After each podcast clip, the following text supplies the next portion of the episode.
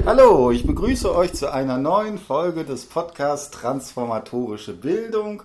Heute ist Thomas bei mir, der bei mir eine sehr interessante äh, Masterarbeit geschrieben hat. Genau, und die wollen wir heute so ein bisschen besprechen, dass ihr so ein paar Ideen dazu bekommt, wie man das macht, wie man eine Masterarbeit auch äh, macht und so weiter. Genau, und dann würde ich jetzt erstmal bitten, kannst du dich vorstellen, wer bist du, was machst du, was ist der Sinn des Lebens und des Universums? Ja, also den Sinn des Lebens und des Universums kenne ich nicht. Aber mein Name ist Thomas, ich bin Lehramtsstudent an der Uni Köln, ja. ähm, gehe jetzt ähm, bald ins Referendariat ja. und ja, habe wie gesagt meine Masterarbeit bei Tim geschrieben. Genau, und da wollen wir jetzt so ein bisschen drauf eingehen. Sag mal äh, zwei, drei Sätze. Wir haben uns ja im äh, Praxissemester irgendwie, also in deinem Forschungsprojekt äh, da kennengelernt. Das hast du ja auch schon bei mir gemacht. Äh, erzähl mal so ein bisschen darüber, was war so der Entstehungsweg, wie bist du zu der Idee deiner Masterarbeit gekommen und so weiter und so fort. Ja, also wie du gesagt hast, ähm, ich war im Praxissemester schon unter deiner Betreuung mhm. und ähm, ja, irgendwann ging es halt darum, was mache ich in der Masterarbeit mhm. und ich wollte halt gerne was machen, was mich auch wirklich mhm. interessiert. Ähm, meine beiden Unterrichtsfächer fielen da so ein bisschen raus, weil ich wusste, dass das sehr theoretisch war und dass ich das in der Praxis einfach nicht benutzen kann. Sag mal kurz, äh, was sind deine Unterrichtsfächer? Ähm, Französisch und Geschichte. Okay. Ähm, genau, dass das wenig Relevanz einfach für mein Berufsleben hat. Und da dachte ich mir, Bildungswissenschaften wäre hm? durchaus interessant. Und ähm, ich wollte mich auch mit einem Thema beschäftigen, was mich persönlich betrifft. Mhm. Und ähm, da lag das Thema Diabetes sehr nah. Mhm. Also ich bin selber Typ 1 Diabetiker mhm. ähm, seit acht Jahren. Mhm. Und ähm, ja, ich wollte mich einfach damit auseinandersetzen, wie das für Schüler ist, hm? wenn sie selber Diabetes haben. Ähm, Hintergrund ist auch, dass ich im Praxissemester hm? eine junge Typ 1 Diabetikerin kennengelernt habe hm? und ähm, festgestellt habe, dass ich darüber eigentlich gar nicht so viel weiß und viel mehr wissen möchte, wie sich das einfach anfühlt und was das auch für Folgen hat. Und ja. Genau, und das ist natürlich jetzt erstmal interessant, weil man ja sagen würde, erstmal so Diabetes, äh, da kann man irgendwie medizinisch irgendwie drauf gucken oder sowas. Äh, ne? Du hast ja eine Arbeit in der Bildungswissenschaft äh, geschrieben, da geht man da ja anders drin mit vor.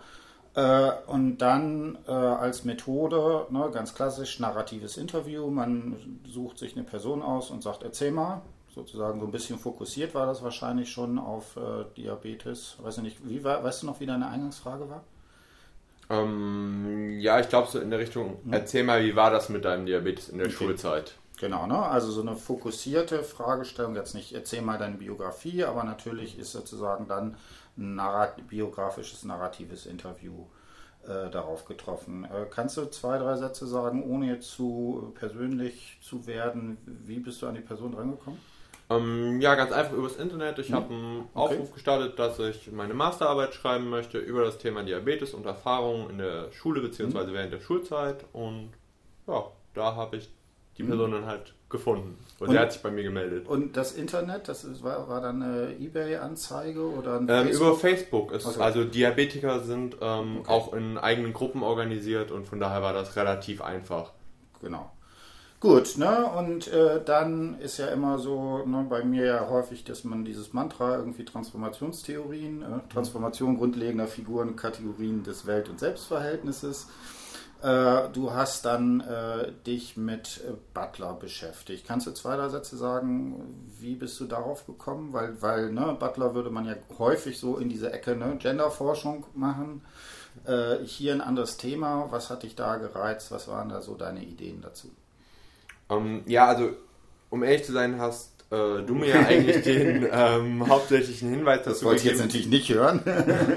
Aber ähm, tatsächlich bietet sich ähm, Butter dafür an, weil innerhalb des Interviews klar wurde, dass ähm, der Interviewten immer wieder klar gemacht wurde, du bist Diabetikerin, ja. deswegen bist du so und so oder hast so und so zu sein. Und diese Rolle von außen wird dadurch halt ähm, sehr stark betont bei mhm. Butlers Theorie. Und äh, ja, deswegen bot sich das tatsächlich einfach an, im mhm. Gegensatz zu vielen anderen Theorien. Genau, also zum Beispiel Bourdieu oder sowas wäre deut sicherlich deutlich schwieriger gewesen, da sich drauf zu beziehen. Äh, genau, auch so klassische Bildungstheorien sind da sicherlich auch, äh, wären nochmal eine größere, größere Herausforderung, die sozusagen darauf zu beziehen. Gut, ne? Also ähm, dann machen wir das. Äh, ich bin jetzt gerade am Überlegen. Du hast es ja tatsächlich, ähm, wäre mein Vorschlag, direkt das äh, thematisch zu gliedern. Also du hast ja dich die Frage der Anrufung und dann hast du das äh, den Schulzeiten entsprechend äh, gegliedert. Erzähl mal ein bisschen, was ist in dem Interview, vielleicht erstmal so, so, ein allgemeines und dann fangen wir an, wo sind da die verschiedenen Sachen, also vielleicht in Grundschule oder so. Ja, also ähm, zum Interview im Allgemeinen, also ich, ich nenne sie jetzt einfach mal Tina, hm? ähm, da, damit wir ihr, genau, der Name ist verändert, ähm, damit, bloß damit wir ihr einen Namen hm? überhaupt geben können. Ähm, ja, also sie hat halt angefangen aus ihrer Schulzeit zu erzählen. Ähm, sie ist seit frühester Kindheit Diabetikerin mhm. und ähm, dementsprechend hat das Ganze in der Grundschule schon angefangen. Sie hat äh, eher negative Erfahrungen gemacht, also es war mhm. ein Problem für die Schule. Ähm, da ging Darf es ich nur kurz äh, rein? Wie alt war sie ungefähr zum Zeitpunkt, als du sie interviewt hast? So, ähm, so ungefähr um die 20 okay, Jahre. Ja. Ähm, ja, also während ihrer Grundschulzeit gab es hauptsächlich Probleme, die mit der Verantwortung zusammenhingen. Niemand wollte die Verantwortung übernehmen. Ähm, ja, dementsprechend hatte sie dann eine Assistenzkraft an ihrer Seite und es gab da wohl auch Probleme mit anderen Kindern. Das hat sich dann auch über die weitere Schulzeit fortgesetzt. Also sie wurde deswegen wohl auch ähm, ihrer eigenen Aussage aus öfter geärgert. Also der mhm. Diabetes war auf jeden Fall immer Thema, mhm. sowohl ähm, für die Schule als Institution als auch für die anderen Mitschüler. Mhm. Und äh, ja, bleibt es wohl auch bis heute, mhm. so wie ich es, also wie sie es erzählt hat. Mhm. Also, ähm, soweit ich mich erinnere, ist vielleicht eine erste Sache, mit der wir anfangen können, äh, diese ganze Frage, auf welche Schule geht sie denn eigentlich? Kannst du da nochmal so weiter Sätze ja, sagen? Ähm, also es war am Anfang so, sie sollte eingeschult werden, wie hm. jedes andere Kind auch. Hm. Und ähm, da ging es schon um die Frage, ob sie an eine Regelschule kommen hm. kann oder ähm, ob sie auf eine Sonderschule gehen hm. soll. Ähm, da gab es wohl vermehrt Diskussionen zwischen mhm. Schulleitung und den Eltern. Mhm. Die Eltern waren der Meinung, ähm, ja, sie ist doch wie jedes andere Kind auch, sie kann das, mhm. das ist kein Problem. Und ähm, die Schule war aber der Meinung, sie könnten die Verantwortung nicht übernehmen, sie wäre nicht normal beschulbar und mhm. deswegen müsse sie an eine Sonderschule. Mhm. Und ähm, ja, also sie wurde quasi ähm, nicht den gesunden Kindern zugeordnet mhm. werden. Gleichzeitig also sie konnten nicht den gesunden Kindern zugeordnet werden. Gleichzeitig gab es aber auch das Problem, dass man sie innerhalb der Kranken nicht so genau zuordnen hm. konnte. Das beschreibt sie auch ziemlich genau, weder Epileptikerin hm. noch ähm, geistig Behinderte, hm. körperlich behindert hm. auch nicht so richtig. Also sie konnte quasi nicht richtig eingeordnet werden. Hm. Ja, und erst nach langem Hin und Her ging es dann, dass sie halt mit einer Assistenzkraft, die nur für sie da war, ähm, überhaupt auf eine Regelschule gehen konnte. Hm. Äh, ich glaube, da ist dann auch die Eltern waren, glaube ich, dann ganz wichtig, weil die sich also, glaube ich, sehr äh, darum bemüht haben, dass das äh, entsprechend ist. Äh, ja. Genau, das ist genau an dem Punkt. Genau, äh, wie geht's weiter? Also sie war dann halt ähm, an der Grundschule mhm. ähm, immer mit dabei, ihre ähm, Assistenzkraft ähm, da hat sie auch selber schon erzählt, dass das sehr problematisch war, weil die anderen Schüler das natürlich auch gesehen haben. Und ähm, dann da rangegangen sind mit der Aussage, wir wissen nicht genau, warum sie da ist, mhm. aber sie ist nur für sie mhm. da. Also sie wurde quasi durch diese Assistenzkraft eigentlich schon von den anderen Kindern sichtbar abgesondert. Mhm. Ähm, was den Diabetes betrifft, ähm, war das damals auch schon ähm, für die anderen Kinder etwas ähm, schwierig, weil Tina nach ihren eigenen Aussagen immer eine Extrawurst bekommen hat. Mhm. Also es ist so, dass ähm, sie in bestimmten Situationen zum Beispiel nicht am Sportunterricht teilnehmen mhm. musste, weil das ihre Blutzuckerwerte einfach nicht zuließen. Mhm. oder dass sie ähm, im Unterricht essen durfte, wenn sie mhm. es musste. Mhm. Und das hat sie natürlich auch schon vom Rest des Klassenverbands ähm, abgesondert. Mhm. Und ähm, da ging es auch eigentlich erstmal los, dass es, ähm, dass sie auch deswegen geärgert wurde und dass der Diabetes halt immer mehr Thema wurde. Hm. Äh, hast du in der Grundschulzeit äh, Szenen, wo du sagen würdest, da taucht sowas wie äh, verschiedene Anrufungen auf? Also das ist ja der zentrale Begriff bei Butler, wo es halt diese Frage, die zentrale These, die ja dahinter steht, ist, dass Anrufung als performativer Sprechakt sowas wie Subjektivität, Subjekte entsprechend konstituieren. Äh, genau, hast du da zwei, drei Sachen, die du da mm. hervorheben willst?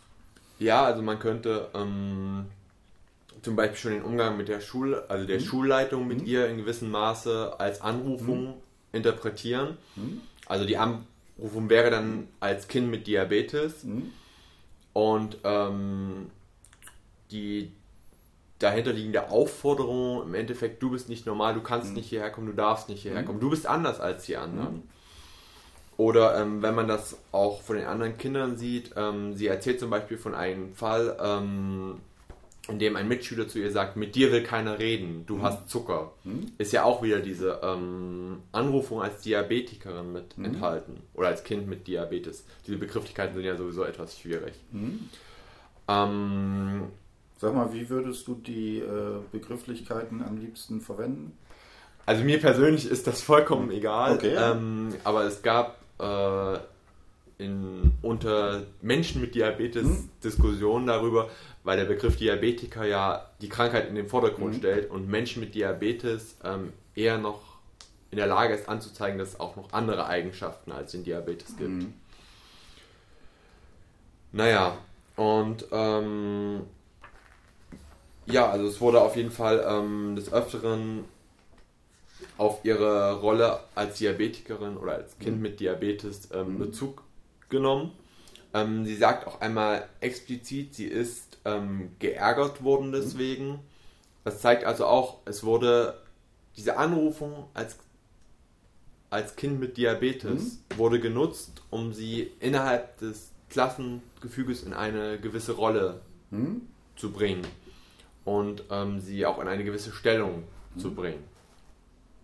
Ja. Genau, ich weiß jetzt nicht, äh, ähm, ob äh, an welchen Zeiten das äh, ist. Ähm, kannst du vielleicht noch, ich glaube, es gibt eine Szene, wo sie als, äh, wie war das, ähm, äh, wo sie als wenn sie Drogen spritzen würde. Was war dies, dieses? Ja, Szene? genau. Ist sie, ist ähm, schon in der Grundschule oder ist sie später? Das ist in der Grundschule. Mhm. Ähm, sie erzählt, dass die ha also die Gruppe hat mhm. Fasching gefeiert mhm. und ähm, sie wollte halt etwas essen und hat dazu ihre Spritze rausgenommen, um sich mhm. dann das Insulin natürlich mhm. dafür zu spritzen.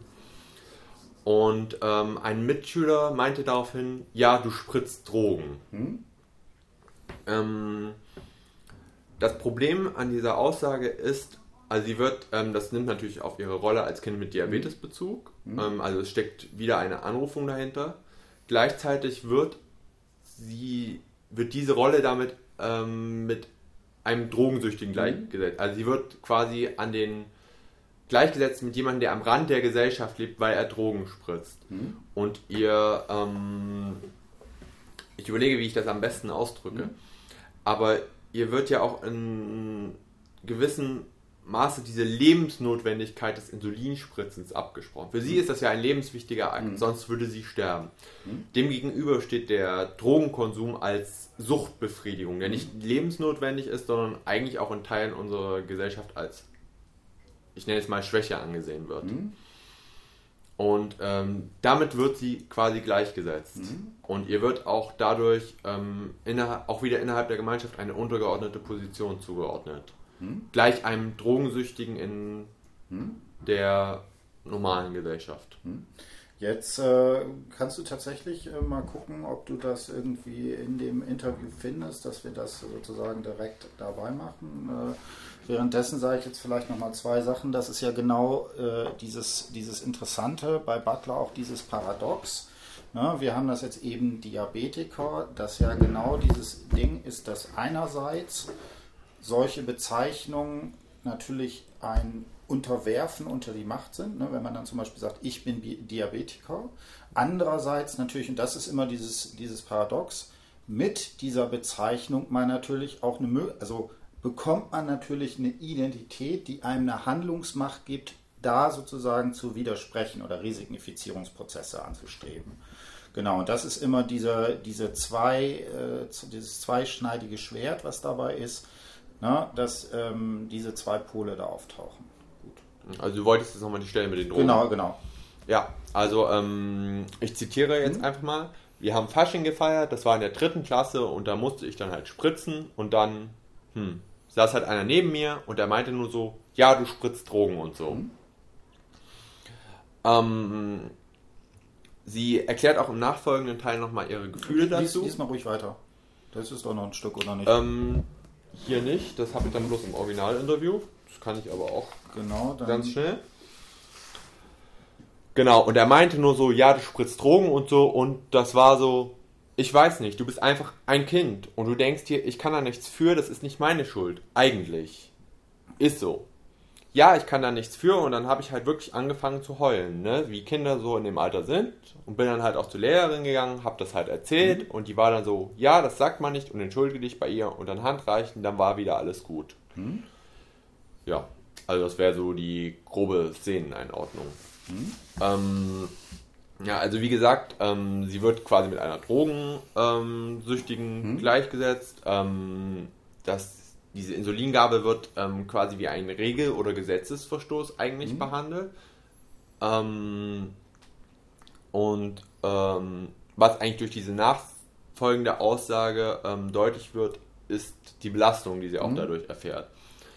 Also du bist einfach ein Kind und denkst dir, ich kann da nichts für. Hm. Ähm, interessant wird eigentlich, dass sie danach dann noch das Wort eigentlich mhm. dranhängt. Ähm, weil das schon wieder einen gewissen Zweifel mhm. ausdrückt. Also für sie ist diese Situation auf jeden Fall sehr problematisch. Das erkennt man ja eigentlich mhm. auch schon daran, dass das so viele Jahre her ist und sie mhm. sich immer noch daran erinnert. Mhm. Und ähm, ja, führt auf jeden Fall zu einer Irritation für mhm. sie. Ich würde deutlich mehr als eine Irritation sicherlich sagen. Äh, was sagst du zu diesem letzten Sach und dann war alles wieder gut? Ähm, ja, also es geht dann noch einen Moment weiter und dann war alles wieder gut und sie beschreibt dann noch, heute würde ihr das nicht mehr reichen. Hm? Ähm, ja, und dann ist alles, und dann war alles wieder gut. Ich glaube, was sie damit sagen möchte, ist, ähm, dass das eigentlich nie richtig weiter bearbeitet wurde. Hm? Sondern dass in diesem Moment blieb das dann so offen stehen. Hm? Und ähm, sie sagt auch viel später in dem Interview, man hätte einfach mal über alles reden müssen. Hm? Und das wurde in diesem Fall nicht getan. Genau, ne? Also ich würde auch das in, in so eine Richtung interpretieren dieses Jahr und dann war alles gut, dass sozusagen, dass die formal diese Szene dann beendet war, dass aber genau dieses Ding, diese Form der Anrufung, die sozusagen Subjektivitäten prägt, dass das eben nicht verschwindet oder sowas in die Richtung, sondern ihre, die, diese Wirkungsmächtigkeit auch äh, entsprechend weiter äh, da beibehält. Ja. Genau. Na, und natürlich interessant dieses, achso, äh, dieser, dieser Satz, äh, wie wir zu denen lesen, ich bin doch nur ein Kind. Achso, du bist einfach ein Kind. Du bist einfach ein Kind. Ähm, was eigentlich sehr interessant ist, ist ähm, die Verwendung des Personalpronoms du, hm? weil sie damit natürlich auch ähm, ein Verständnis, mhm. eine Identifikation mit dem Gegenüber erreicht. Also quasi, dass man sich in ihre Lage mhm. versetzen mhm. kann. Und ähm, ja, vielleicht auch dieses ähm, Kind, sie war in dem Moment auch machtlos. Mhm. Sie konnte gar nichts dagegen machen. Mhm. Und, oder konnte sich einfach nicht dagegen wehren. Mhm. So würde ich es jedenfalls sehen. Ich mache vielleicht ein bisschen eine andere Sache, ne? also Figuren des Selbst- und Weltverhältnisses. Ne, ich würde schon auch sagen, das ist für sie was, was ganz prägend ist. Und die Frage, die, sie, die man sich ja hier stellt, taucht da sowas wie eine Resignifizierung, eine Umdeutung oder sowas auf. Und ich würde sagen, das ist vielleicht nicht im strengen Sinne Resignifizierung, also so eine Bedeutungsverschiebung, mhm. sondern die rhetorische Figur, die hier auftaucht, die sozusagen ihr Selbst- und Weltverhältnis prägt, ist eine Figur, Figur der Verallgemeinerung. Und zwar insofern, dass sie da sagt, äh, das ist sozusagen als verallgemeinertes Prinzip, man kann doch nicht eine Person nur auf eine Kategorie reduzieren, ne? Mhm. Ne? sondern das ist halt sozusagen Kind, ist also fast schon eine anthropologische Bestimmung. Ich bin doch Mensch, mhm. die, der auch diese eine Eigenschaft hat. Und natürlich hat jeder vielleicht äh, verschiedene Krankheiten oder mal zeitweise und so. Und wir würden ja normalerweise das nicht machen, dass wir sozusagen einen so einen Aspekt für die, fürs Ganze nehmen. Ja. Ne? Und genau da würde ich sagen, das ist quasi das rhetorische, die rhetorische Kraft, die sie gegen diese Anrufung wirkt, versucht der Versuch, eine Ver Verallgemeinerung, das ist doch etwas, was sozusagen auf jeden zutrifft, dass er eben nicht auf eine Kategorie äh, reduzierbar ist. Also die Kategorie der Diabetikerin quasi, mit der das genau. ein Kind, äh, die ein, Ki ein Kind als Kategorie hervorzuheben, die das eine übergeordnete Kategorie ist. Genau, also zu sagen, also dieses, ne, eine Verallgemeinerung, das ist etwas Mensch also jeder ist erstmal ein Individuum, ja. ein Mensch und lässt sich eben nicht auf eine Kategorie reduzieren. Ne? Und das ja. finde ich ganz interessant, weil ich häufig bei, bei diesen Formen der Anrufung tatsächlich sozusagen die Form, die Gegenstrategie gegen solche Formen gar nicht so oder nicht immer im Sinne von Resignifizierung, also von Bedeutungsverschiebung, sondern häufig im Sinne von von solchen Verallgemeinerungen. Das geht ja fast schon in eine Richtung so kategorischer Imperativ. Ne? Ja. Und da auch, ne, du hast dieses Du, auf der einen Seite ist, ist dieses Du an, wird angesprochen. Äh, gleichzeitig würde ich sagen, ist dieses Du auch eine Verallgemeinerung. Mhm. Weil, ähm. weil für alle andere, für jede Person ist der andere ja immer ein Du. Ja. Ne? Und deswegen ist quasi jeder Du in dem Sinne. Ne? Ja, ähm, vielleicht, hm? also eine, ja. eine Bekannte von mir hat das hm? mal ausgedrückt als generisches Du. Hm? Also genau. quasi für alle gültig. Genau, ja, ja. Genau, das würde ich sagen, das steht, steht sozusagen dahinter. Ja. Genau. Ja, aber auf jeden Fall ähm, beschreibt sie die Szene als, hm? wie soll ich das sagen, als markant für ihre, hm? für die weitere Entwicklung des hm? gesamten Diskurses. Ja. Genau. Ähm, ja, vielleicht noch, ich würde noch kurz was von einer anderen ja. Szene erzählen. Ähm, also sie erzählt auch zum Beispiel, ähm, ich glaube, das hatte ich auch vorhin schon mal erwähnt, ähm, sie erzählt von einem Streit mit einem Klassenkameraden, ähm, mit dem sie wohl mhm. Probleme hatte. Und er ähm, sagt daran äh, am Schluss sowas wie, ja, mit dir will sich keiner verabreden oder mit dir will keiner reden, weil du Zucker hast. Mhm. Und ähm, das zeigt ja auch wieder diese Ausgeschlossenheit mhm. aus dem Klassenverband, der ihr durch ihre durch diese Fixierung auf die Rolle mhm. als Kind mit Diabetes ähm, zukommt. Mhm. Also das, ähm, da sieht man eigentlich auch schon, dass der Diskurs schon in der Grundschulzeit beginnt, sich in eine ausschließende Richtung ähm, zu bewegen. Mhm. Ja. Mm, machen wir das vielleicht, äh, sag nochmal zwei, drei Sätze, was ist Diskurs für dich? Ähm, oh, ich finde ich find Diskurs tatsächlich als ganz schwieriges Wort. Ja. Ähm, ich würde es beschreiben als ähm, Sprache, die dazu, ähm, die die Fähigkeit besitzt, Realität hervorzubringen. Mhm. So in der Richtung. Ähm, es gibt, ähm, vielleicht, ich würde das an einem Beispiel mhm. verdeutlichen. Es gibt zum Beispiel einen Fitnessdiskurs, mhm. der wird allgemein anerkannt. Mhm. Da geht es zum Beispiel um männliche Fitness und ähm, dieser Fitnessdiskurs kann Realität ähm, hervorbringen, indem sich zum Beispiel Männer daran mhm. orientieren und das deswegen Muskelmasse aufbauen. Mhm. Genau. Das, also das wäre jetzt ein ganz einfaches Beispiel daran. Mhm. Aber es geht halt um diesen sprachlichen Ausdruck, der dann im mhm. Vordergrund steht. Ich würde das vielleicht noch ein bisschen noch erweitern mhm. und würde sagen, Diskurs ist meiner Ansicht nach liegt bis zu einem gewissen Grade unterhalb von sprachlichen Strukturen. Der, natürlich muss man das immer ausdrücken, aber äh, damit ähm, ist, liegt trotzdem sozusagen in gewissen, gewissen Grade eine Ebene tiefer. Und ich habe das, äh, habe ich auch im Letz-, vorletzten Podcast, glaube ich, auch schon gemacht. Äh, das Beispiel, was ich da ganz gut finde, es gibt beim im Soziopod, ich weiß nicht, ob du das kennst, in Aachen, da gibt es so diese Carolus-Therme. Ja. Und da kann man so äh, schwimmen und da gibt es so einen Bereich, wo der, das Wasser immer so im Kreis läuft. Ja. ja. Und wenn man sozusagen mit dem Strom schwimmt, dann wird man plötzlich gerade da, wo sozusagen, wo das sich verdichtet, wird man plötzlich besonders schnell. Ja. Wenn man in die andere Richtung schwimmt, mhm. ist alleine am gleichen Punkt zu bleiben Aufwand. Ja. Ne? Und so würde ich auch sagen, das ist so Diskurs. Diskurse bringen, führen dazu, dass bestimmte sprachliche Aussagen viel leichter äh, akzeptiert werden als andere. Und da würde ich sagen, also wenn, wenn du mich fragen würdest, was da dieser Diskurs ist, würde ich sagen, äh, mit diesem Du hast Zucker, dass sowas wie eine Vorstellung von Gesundheit, also ne, es gibt die Gesunden als Allgemeinfall und dann gibt es die anderen. Ja. Und daran appelliert dieses Zucker und da ist eben der, das ist eben dieses Problematische an diesen Diskursen, dass deswegen die Aussage eine deutlich, wenn man sozusagen an dieses Du bist anders, du bist, äh, ne, dass sich das sozusagen an einen solchen Gesundheitsdiskurs andocken kann und damit einfach in der Wirkungsmächtigkeit viel stärker ist, sodass sie, wenn sie dagegen sprechen will, eben sozusagen immer gegen den gegen den Strom schwimmen muss. Wobei die Person, die da sagt, du bist Zucker, das, die schwimmt sozusagen mit dem Strom. Das würde ich sagen, ist das große Problem dieses Diskurses auch in dem Kontext. Ja. Ähm, ich kann es auch nochmal mit Butlers Worten beschreiben. Ja. Ich habe es nämlich gerade mhm. gefunden. Genau.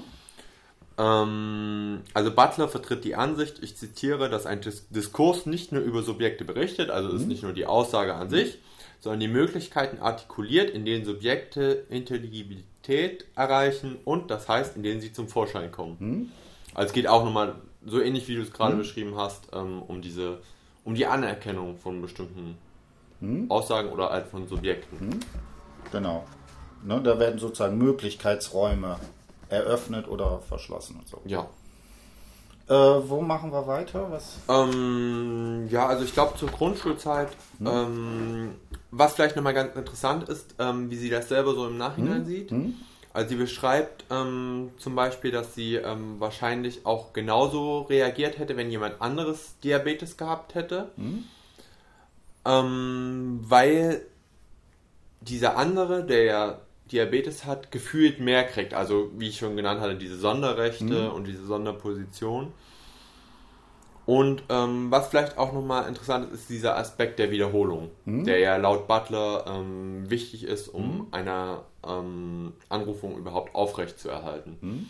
Also sie sagt ähm, selber ähm, im Interview, dass sie halt öfter geärgert wurde. Mhm. Also es kommt immer das wurde stetig sedimentiert mhm. und verfestigt. Und deswegen hat es natürlich auch seine Wirkung besonders gut mhm. ähm, ausleben können. Ähm, die Wirkung geht zum Beispiel auch dahin, sie sagt auch, die ersten paar Jahre kam sie gut damit mhm. zurecht, da gab es nicht so weite Probleme. Aber ähm, ich zitiere es nochmal, mhm. und zwar aus dem Interview, aber irgendwann dann, war so vierte Klasse, habe ich dann fing das bei mir an, dass ich halt immer nur durch dieses ganze Negative und irgendwo haben wir Angst vor dem, was du hast oder was zu dir gehört, habe ich halt angefangen, mich zu fragen, okay, vielleicht stimmt doch irgendwas nicht mit mir, vielleicht ist doch einfach irgendwas an mir falsch. Hm? Also da merkt man schon, dass diese stetige Wiederholung ähm, auf jeden Fall auch in ihren Selbstwert einfließt oder in hm? ihre Selbstwahrnehmung. Genau, oder Selbst- und Weltverhältnis. ja. Genau, ja. Das wäre dann die bildungswissenschaftliche Bezeichnung dafür. Genau. Ja, und ähm, genau, vielleicht eine Sache, die ich dabei interessant finde. Mhm. Äh, ne, wir haben ja zu Anfang gesagt, äh, medizinisch, wie, ne, wie ist das mit, mit Medizin oder Erziehungswissenschaft?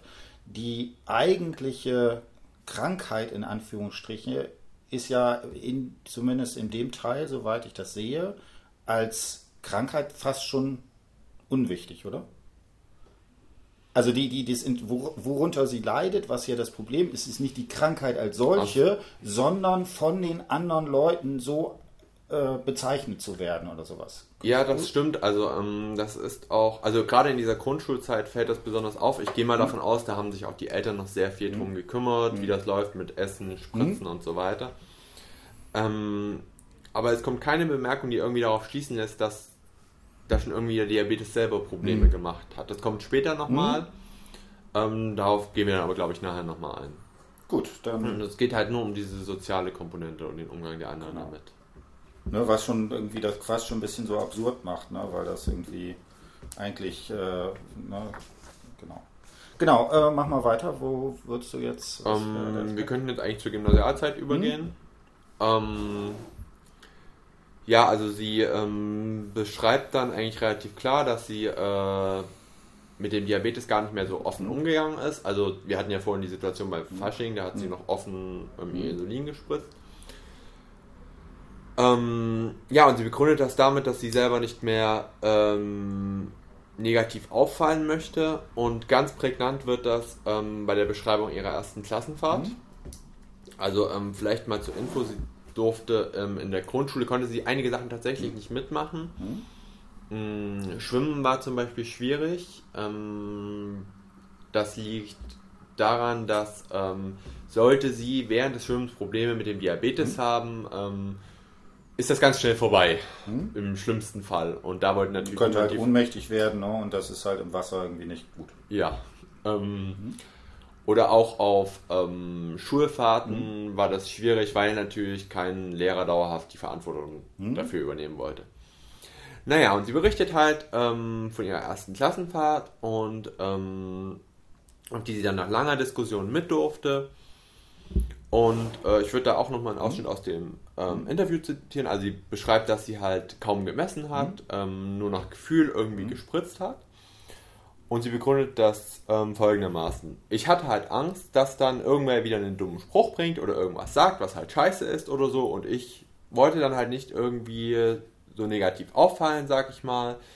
Wenn ich da jetzt irgendwas mache, was ja für mich wichtig gewesen wäre, und ich habe dann halt da höchstens halt abends, wenn ich dann im Bett lag, dann mal darüber nachgedacht, habe gedacht, okay, eigentlich ist das Kacke, was du hier machst. Mhm. Ähm, ich finde, da wird schon sehr deutlich, dass sie, ähm, dass die Anrufung für sie ein unglaublich großes Problem mhm. ähm, darstellt. Also im Endeffekt ist das, was sie als dummen Spruch bezeichnet, oder ähm, als irgendwas, was jemand sagen könnte, was halt scheiße ist. Das ist im Endeffekt die Anrufung. Alles, was mit dem Diabetes irgendwie zu tun mhm. hat und negativ verknüpft ist. Und ähm, sie wollte diese Anrufung einfach vermeiden. Mhm. Also sie drückt das aus mit nicht negativ auffallen. Mhm. Und weiß aber auch gleichzeitig, dass es eigentlich für sie wichtig gewesen wäre. Es ist ja auch eine Lebensnotwendigkeit mhm. zur Gesunderhaltung unglaublich mhm. wichtig.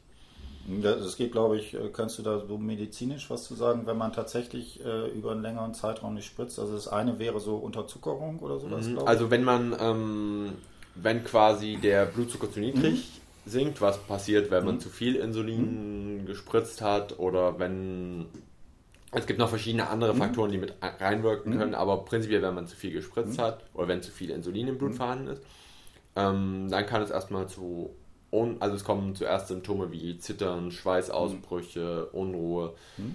ähm, starker Appetit. Also der Körper möchte mhm. einfach Zucker haben, mhm. bis zur Bewusstlosigkeit. Mhm.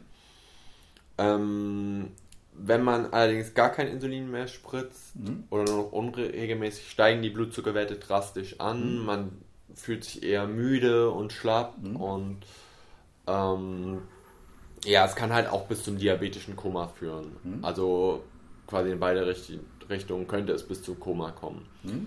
Ähm, ich möchte hier nochmal betonen, also die Symptome können bei jedem irgendwie anders mhm. sein, ähm, beziehungsweise sich stark unterscheiden, aber das sind so die beiden mhm. Grundrichtungen im Endeffekt. Naja, ähm, ja.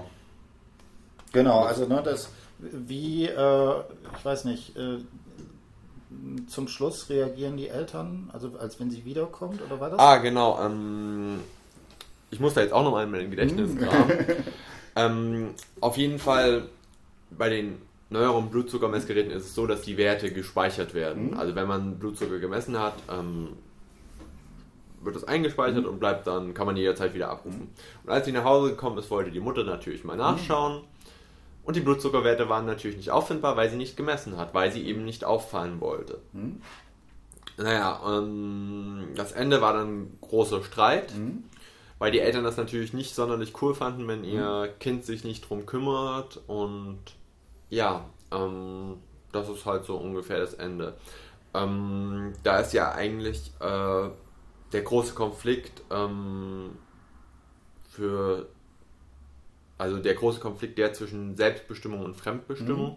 Die Eltern wollten halt noch weiter Einfluss haben mhm. und China wollte halt sich nicht mehr fremd bestimmen lassen. Mhm. Und ja, aber es gab dann wohl keine langfristigen Konsequenzen. Mhm. Genau. Ja, ähm, vielleicht noch eine andere Szene, mhm. die ich tatsächlich mit am interessantesten, aber auch mhm. am verstörendsten fand. Ähm, Kannst du vielleicht die dann tatsächlich nochmal vorlesen? Ja, ähm, ich würde bloß noch kurz ein paar Worte dazu sagen. Also okay. Also es geht um Geschichtsunterricht mhm. ähm, am Gymnasium, es ging um das Thema ähm, Nationalsozialismus, mhm. äh, um genau zu sein, um die Euthanasie. Und ich suche bloß ganz kurz die Stelle raus. Genau. Genau. Und ähm, da berichtet sie halt von einer Situation mit ihrem Geschichtslehrer. Ähm, ich zitiere es einfach mal. Ähm, er erzählt so, damals auch so die Schwerbehinderten und so, mit denen konnte man nichts anfangen und welche, die den Staat im Grunde nur Geld gekostet haben.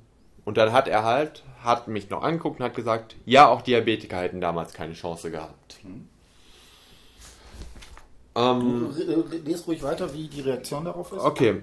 Ähm, und das war für mich ich weiß gar nicht. Ich habe das zuerst gar nicht richtig verstanden, was er da gesagt hat, aber dann, als ich das dann verstanden habe, bin ich halt, also instant habe ich angefangen halt zu heulen, weil ich so dachte, okay, irgendwie, ich meine, das ist doch vorbei, aber bin ich heute irgendwie immer noch wenig wert und eine Belastung oder so, als das, ja, das, hm.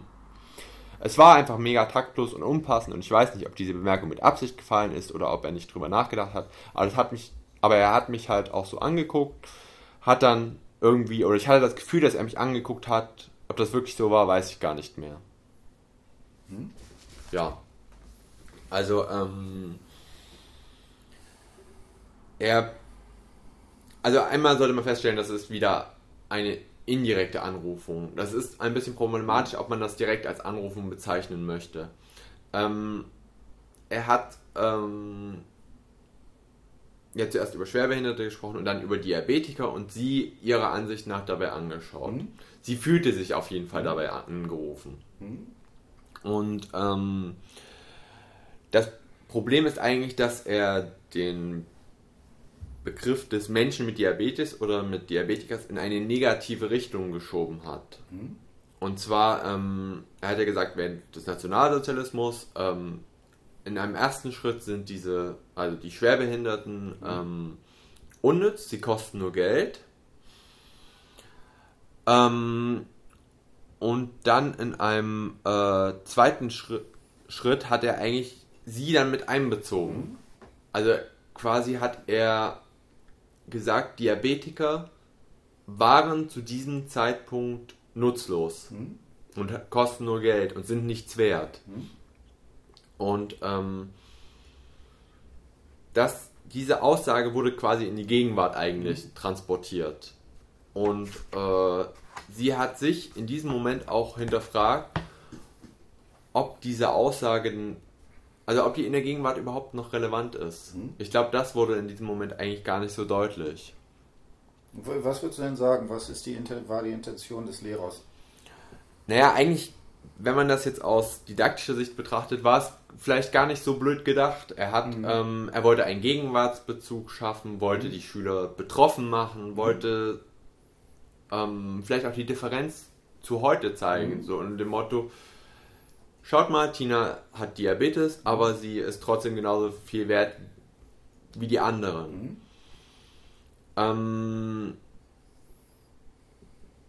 wo das genau didaktische Problem in dem Moment war, also wahrscheinlich hat Tina sich ähm, in dem Moment natürlich unglaublich angegriffen gefühlt. Mhm. Ähm, vielleicht hätte man diesen Bezug zu, zur Vergangenheit ähm, stärker deutlich machen sollen. Also das ist Vergangenheit, heute ist das nicht mehr so. Mhm. Naja, und das erklärt dann eigentlich auch ähm, ihre Reaktion. Also sie ist verletzt, sie fängt an zu weinen. Mhm. Und sie hinterfragt sich halt selbst. Sie fühlt sich auch selbst in diesem Moment ähm, wahrscheinlich sozial herabgesetzt. Mhm. Also im Endeffekt diese, ich nenne es mal weiterhin indirekte Anrufung, hatte auch wieder den Effekt, dass sie sich im Vergleich zu anderen minderwertig fühlt. Mhm. Und ähm, interessant ist eigentlich, dass ihre ähm, Mitschüler diese Aussage dann auch ihrer mhm. Ansicht nach aufgreifen. Also sie berichtet dann auch weiter. Seitdem ging es dann auch los, dass es mit den Mitschülern immer schwieriger wurde. Da fing es dann richtig an, dass ich echt doofe Sprüche gedrückt bekommen habe. Also echt, das, was der Lehrer halt im Unterricht gesagt hat, wurde dann gegen mich verwendet und dann ging so, kamen dann doofe Sprüche und halt, ja, warum lebst du eigentlich? Und das hat wirklich damals jemand so zu mir gesagt, ja, warum lebst du eigentlich? Wieso bist du halt da? Warum? Mhm. Ähm, ich glaube, das ist eigentlich auch die, ähm, die für Tina schlimmste Konsequenz mhm. daraus, dass mhm. ähm, das Einfluss in den allgemeinen Diskurs ähm, gefunden hat und ihr damit auch die Lebensberechtigung eigentlich mhm. abgesprochen wurde. Mhm. Ja. Genau, also ich versuche auch nochmal so ein paar Sachen da zu machen. Also das Spannende ist ja dieser erste Teil, den würde ich ja vor allen Dingen, ne, das ist ja Geschichtsunterricht, du bist auch Geschichtslehrer, ne? ja. ne? äh, würde ich sagen, ähm, was da ja zunächst irgendwie passiert, ist, dass es erstmal berichtet ist. Also dass es konstative Sprechakte darüber sind, was wie das im Nationalsozialismus war, welche Punkte sozusagen da entsprechend drin sind. Ja. Und ich würde tatsächlich auch bis zum gewissen Grade sagen, okay, äh, kann, ich hoffe oder ich kann es mir eigentlich nicht vorstellen, dass sozusagen dieser, dieser Gegenwartsbezug, dass das irgendwie in Klammern ernst gemeint war, dass er wirklich sozusagen da jemandem das absprechen wollte, sondern eher, wie du gesagt hast, dass es, dass es der äh, Versuch war zu verdeutlichen, wie solche Mechanismen funktionieren und wo diese Problematik ist. Ne? Und das Interessante ist ja aber, dass es eben genau exakt ins Gegenteil äh, ja. überschlägt, dass nämlich genau das, was er wahrscheinlich aus einem, äh, vielleicht sogar aus dem pädagogischen Ethos, dass man den Leuten irgendwie die Folgen des Nationalsozialismus beibringen soll oder darauf aufmerksam äh, machen soll, was da sozusagen drin ist, äh, genau ins Gegenteil umschlägt. Ne, und das ist natürlich auch immer dieses große Problem, das ist, ne, das ist dieser Begriff der Iterabilität, mhm. dass eben solche Aussagen ähm, jeweils in verschiedenen Kontexten wiederholbar oder aufgreifbar sind. Ne? Und offensichtlich da der Punkt. Ich finde tatsächlich, was sie sagt, eigentlich äh, ganz entscheidend. Sie sagt, das war taktlos.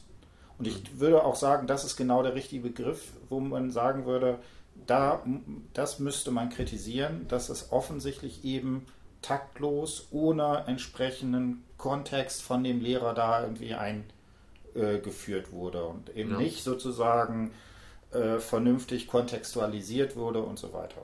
Ja. Also gehe ich vollkommen mit. Mhm. Ähm, sie beschreibt das auch ähm, im späteren Teil nochmal, dass der Lehrer wohl auch versucht hätte, auf sie zuzugehen mhm. und mit ihr zu reden. Mhm. Aber dass sie dann schon so verschlossen mhm. war, dass sie das eigentlich gar nicht mhm. mehr wollte. Mhm. Also von daher. Genau, und da vielleicht noch eine Sache, das ist ja auch ne, genau dieses, diese Kraft der Wiederholung. Also jemand, der eine lange Historie von eben solchen negativen Formen hat und dann wird dieser eine Satz natürlich plötzlich kriegt da natürlich eine viel größere Wirkungsmächtigkeit, ja. weil man das eben sozusagen nicht als äh, der, der hat irgendwie einen schlechten Tag gehabt oder ist ein Blödmann oder was weiß ich, ne? dass es eben dann nicht mehr sozusagen eingeschränkt werden kann. Und was jetzt natürlich auch aus der ähm, im Rückblick besonders schwierig für sie ist, ist, dass ihre Mitschüler das übernommen mhm. haben. Genau. Ja. Sonst wäre das vielleicht auch gar nicht so wichtig gewesen. Es wäre mhm. zwar vielleicht trotzdem noch schlimm für mhm. sie gewesen, aber so hatte das ja auch wirklich einen konkreten Einfluss. Mhm. Es gibt auch kein, keine Freundin oder keinen Freund, der widersprochen hat, also da erzählt sie nichts drüber. Nein. Ne, weil das ist zum Beispiel auch eine Sache, die ich häufig habe. Es ist ganz häufig so, wenn, wenn eine Person, was weiß ich, ihre beste Freundin dann sagt, hier ist doch egal oder nimm es nicht oder was weiß ich, dass wenn eine Person sozusagen da Gegenrede macht, dann ist ja das Interessante, dann bricht nämlich der Diskurs zusammen. Weil dann ist plötzlich dieses Ding, dass man sozusagen die Möglichkeit hat, es, es gibt auch die Möglichkeit, das anders zu sehen. Ne? Und hier ist ja das Dramatische sozusagen daran, dass es offensichtlich alle machen und dass damit sowas wie die Welt ist so entsteht und nicht zu sagen, okay, die einen sehen so und die anderen sehen es anders oder sowas. Das ist genau dieser, ne, solche Diskurse sind dann besonders problematisch, wenn sie dem Anschein nach sowas Universelles ja. beanspruchen können. Ne? Das würde ich da vielleicht auch noch dran diskutieren. Sag mal zwei, äh, noch einen Satz. Du hast gesagt, äh, das fandest du am Verstör, die Szene, die du am verstörendsten fand, oder was? Ja, schon, weil ich. Ähm, Sag mal, wieso? Ich meine, ist ja auch interessant, weil du wirst ja nachher auch Geschichtslehrer und wirst also hoffentlich solche Aussagen nicht tätigen. ja, gerade deswegen, weil ja. ich mir halt dachte, oh, das hätte man aber auch wirklich anders sagen können. Man hätte ja. dieselbe Information anders mhm. rüberbringen können. Mhm. Und ähm, ja auch gerade so im Kontext des Gesamtinterviews, mhm. ähm, ja, ich fand es einfach problematisch. Mhm. Ich fand es wirklich problematisch. Und ähm, dass der Lehrer das nicht geschafft hat, das mhm. ähm, so zu transportieren, wie er es hätte tun müssen, und ich sage mhm. bewusst müssen, mhm. ähm, ist schon irgendwo auch traurig mhm. oder schade. Und es hatte ja auch Folgen für sie. Genau, und das, äh, also weiß ich nicht. Äh, ich würde noch was dazu sagen. Ja, mach. Zu den, also ähm, wie sie selbst das gesehen hat. Mhm. Weil ähm, das ist ja dann gerade im Kontext von Bildung mhm. auch dann mhm. interessant.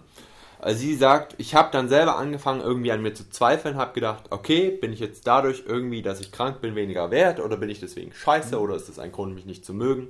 Ich habe bis dahin wirklich ein gutes Selbstbewusstsein gehabt. Mhm. Ich mochte mich, ich hatte keine Probleme mit mir, überhaupt nicht und Nö, aber dann fing das halt an, dass ich halt überlegt habe, okay, ähm, was ist falsch mit mir? Mhm.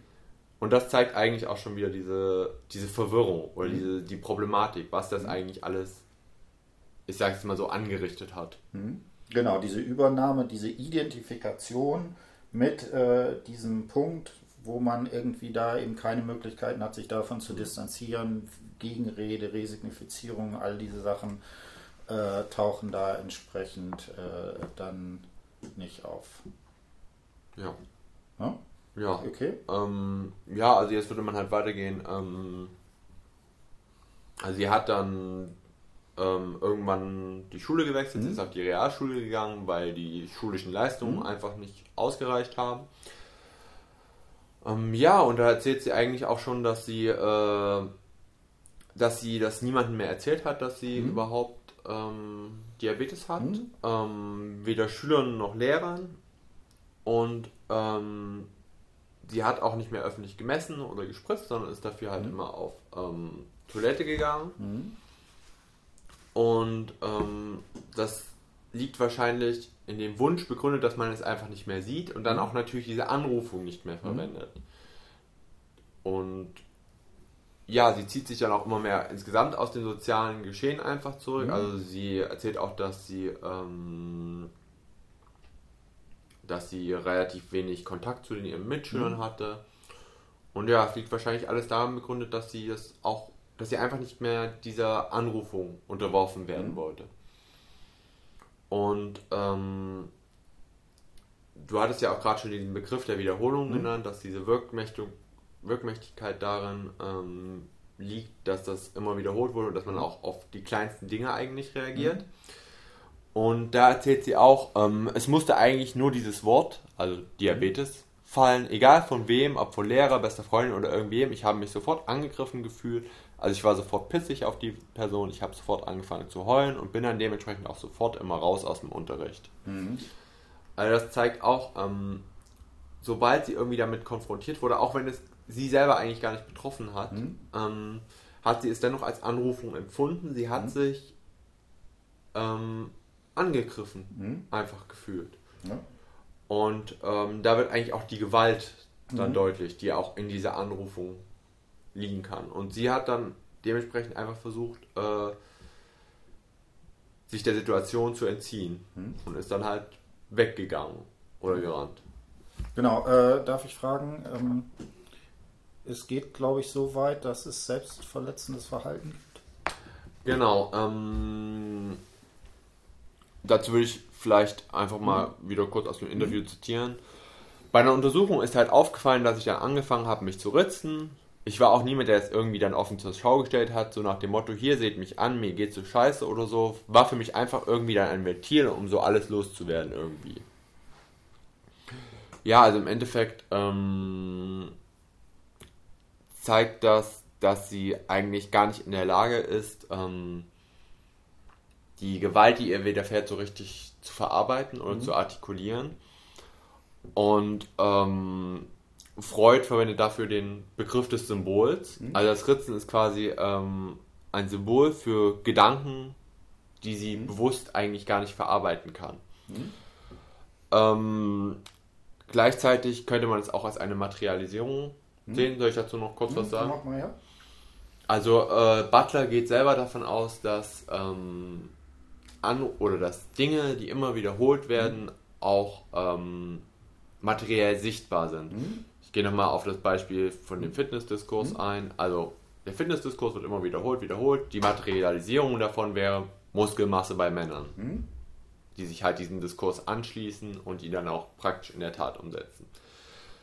Ähm, hier wäre die Materialisierung das Ritzen. Mhm. Ähm, der Diabetes selber ist ja eigentlich erstmal gar nicht sichtbar. Mhm. Das Ritzen hingegen schon und es mhm. zeigt, dass sie verletzt ist mhm. und auch nicht der ich sage einfach mal, ihren Körper beschädigt. Hm? So wie er auch durch die Anrufung immer wieder dargestellt wird, hm? als beschädigt. Und ähm, ja, das wäre halt so die zwei Punkte, also diese, ähm, das, das Symbol und die Materialisierung, ähm, weswegen das Ritzen als Folge äh, der Anrufung zu sehen ist. Hm? Genau, also ich kann also da nochmal so, so ein bisschen so einen Schlenker machen, das hast du in deiner Arbeit jetzt nicht äh, gem komplett gemacht, aber da würde ich tatsächlich auch auf, äh, so, also da finde ich psychoanalytische Konzepte irgendwie äh, ganz entscheidend. Und bei Lacan gibt es den Begriff des Symbolischen. Ja, und hier ist meiner Ansicht nach, das sind für ihn sozusagen sprachliche Strukturen. Und ich würde das, wenn man jetzt sozusagen darauf eingeht, das so lesen, dass es hier etwas ist, dass aufgrund dieser Wirkmächtigkeit des Diskurses, wo es oft für sie keine, keine Möglichkeiten des Ausstiegs gibt, dass sozusagen ihr der Weg in die Symbolisierung versperrt ist. Und dass das in gewisser Weise in einer Wiederholung am Körper sozusagen dann entsprechend auftaucht. Und das wäre ist genau sozusagen das, das Problem, was da drinnen ist, dass auf der einen Seite etwas hier sozusagen nicht sprachlich, verbal symbolisiert werden konnte oder mit Butler resignifiziert werden kann. Und das, was sozusagen da nicht kommt, tatsächlich dann auch in einer unbewussten Struktur am Körper sich sozusagen nochmal materialisiert. Ne? Mhm. Und in gewisser Hinsicht, ne, das wäre jetzt wie gesagt eher Lacan, aber das finde ich, äh, kann man da schon sagen, wäre der Bildungsprozess eben darin zu sehen, ob und wie sie es schafft, dieses, was sozusagen da im Diskurs als verdrängtes sich in der Materialität, im Realen zeigt, wieder auf eine symbolische Ebene zu heben. Und das ist genau dieses, deswegen ist, ist dieses Ritzen so, so merkwürdig, weil das einerseits schon sozusagen zum Symbolischen hinstrebt, zum, zum was, was sozusagen da ist, aber gleichzeitig eben äh, ja auf so, auf so einer Zwischenebene bleibt. So, ne? Du hast gesagt, das wird sozusagen sichtbar, diese, diese Gewalttätigkeit dieser Anrufungsprozesse und gleichzeitig ist es ja in gewisser Weise verdrängt. Ne, weil es eben nicht was ist, was ausgesprochen ist, was resignifiziert werden kann, was umgedeutet werden kann, sondern wo die einzige Möglichkeit ist, dass sozusagen am Körper, dass sich das am Körper manifestiert. Ja. Ja? ja also ja. nee, aber ähm, man sieht halt auch ja. daran eigentlich, wie schlecht es ihr dadurch geht. Ne? Das ist ja genau. relativ klar. Ja, also ähm, sie erzählt dann halt noch, ähm, dass als Konsequenz sie dann eine Psychotherapie beginnt, mhm. die halt auch das Ziel hat, mhm. dass sie ähm, allgemeinsprachlich würde man sagen, besser damit klarkommt. Mhm. Äh, wahrscheinlich bildungswissenschaftlich würde dann passen, dass sie die Figuren ihres Selbst- und Weltverhältnisses ändert. Sehr gut, ja. genau. Ähm, ja, sie schließt dann die Realschule ab, ähm, geht dann, versucht dann ihr Fachabitur zu machen. Ähm, es wird nicht ganz klar, was in der Zwischenzeit passiert, aber sie meint, ähm, durch die Therapie sei sie halt wieder offener auf mhm. Lehrer zugegangen. Ähm, interessant ist ihre eigene Formulierung. Also ich zitiere nochmal ganz kurz, kurz. Durch die Therapie bin ich wieder offener auf die Lehrer zugegangen, habe gesagt, ja, ähm, ich habe das halt. Mhm. Interessant ist hier, dass sie sagt, ich habe das halt und nicht sagt, ich bin das mhm. halt. Ähm, das ist ja auch das, was wir mhm. vorhin schon mal hatten, Mensch mit Diabetes oder mhm. Diabetiker, dass sie es als ähm, Teil von sich sieht und nicht als alleiniges Merkmal. Ja, und ähm, allerdings. Sag, sag, sag mal, ähm, würdest du das als Transformationsprozess sehen, den Satz? Ah, ich finde das ganz schwierig, weil es, es, ist ein Satz, er gibt, also ich weiß nicht, ob der so viel hergibt am Ende. Man könnte es auf jeden Fall so sehen, mhm. denn es sie sieht sich als mehr als den Diabetes, mhm. nämlich wieder als mhm. Mensch auch. Mhm. Und deswegen, man könnte es so interpretieren. Genau. Also ich würde, ne, das ist, ist immer eine große Diskussion, gerade bei diesen äh, äh, Verfahren, die mit narrativen Interviews äh, ausgehen, dass man, dass, ne, dass, dass du sagst, ne, das ist ein Satz oder sowas. Äh, ich würde damit argumentieren, dass die Frage, wo ist sozusagen die Stellung? Ne? Und da müsste man sich jetzt, kann ich jetzt nicht aus dem Kopf, aber nochmal genauer angucken.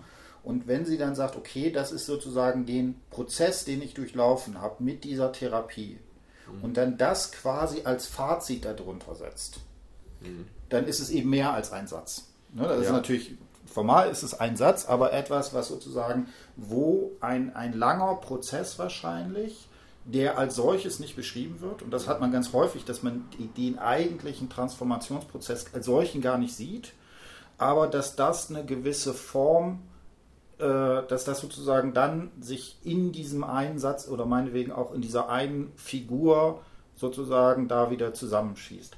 Die Frage ist auch da, ist das nicht auch wieder eine Verallgemeinerungsform? lese ihn bitte nochmal vor. Den Satz? Hm? Ähm, Moment. Durch die Therapie bin ich wieder offener auf die Lehrer zugegangen, habe gesagt, ja, ähm, ich habe das halt. Wenn du kurz einen Moment wartest, kann hm? ich auch nochmal gucken, ob da drumherum hm? noch irgendwas liegt. Das ist leider ist von der Tendenz, ne? wir hatten das mit diesem, ich bin doch äh, äh, sozusagen nur, ich bin doch ein Kind oder was. Äh, ich würde sagen, das geht tatsächlich in eine ähnliche Richtung. Ist nicht ganz so stark ja. hier, ne? aber da, das, da ist natürlich auch diese, dieses Moment der Nachträglichkeit wichtig. Also alles, was sie erzählt, erzählt sie ja vor dem heutigen Standpunkt. Mhm. Ne? Und äh, ich würde tatsächlich vermuten, dass das auch eine gewisse, einen gewissen inhaltlichen Zusammenhang hat, diese Sätze sozusagen, dass das vielleicht was ist, was äh, hier äh, da reinspielt. Ja, mach mal. Ich würde aber noch, ähm, ich würde noch, ich hätte noch zwei andere hm. Stellen, wo es vielleicht okay. eher deutlich wird. Hm, okay, mach. Also die erste wäre, ähm, also sie erzählt, dass das Verhältnis mit den Gleichaltrigen hm. trotzdem schwierig hm. war. Ähm, Wenn es jemand gesehen hat in der Klasse, habe ich wieder blöde Sprüche bekommen. Ähm, und ich habe halt irgendwo ein bisschen mehr drüber gestanden. Hm? Aber es war halt für mich trotzdem irgendwie, ja, war scheiße für mich. Mhm. Also sie, ähm, sie beschreibt da ja schon, dass sie anders damit umgeht, mhm. dass quasi die veränderten Figuren ihres mhm. Welt- und Selbstverhältnisses besser in der Lage sind, mhm. mit dieser Anrufung auch umzugehen mhm. und sie zu verarbeiten. Ähm, noch deutlicher wird das ähm, später. Sie erzählt, äh, sie also sie ist in der Berufsausbildung mhm. und sie äh, redet ähm, mit ihrer Tutorin mhm. und sagt halt, ja, ich müsste im Unterricht eventuell mal messen, mhm. spritzen. Und die Tutorin meinte ähm, sowas wie, ja, da müssen wir erst die Klasse fragen, ob das für alle in Ordnung ist.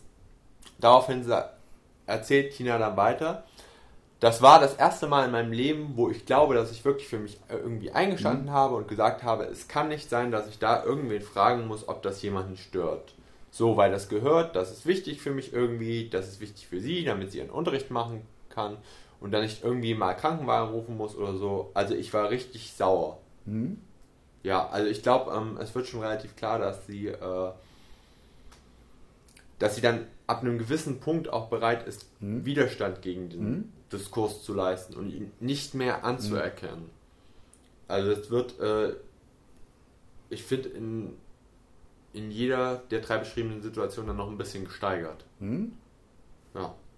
Also genau. von daher kommt, also da wird die Transformation für mich jedenfalls klarer sichtlich. Mhm.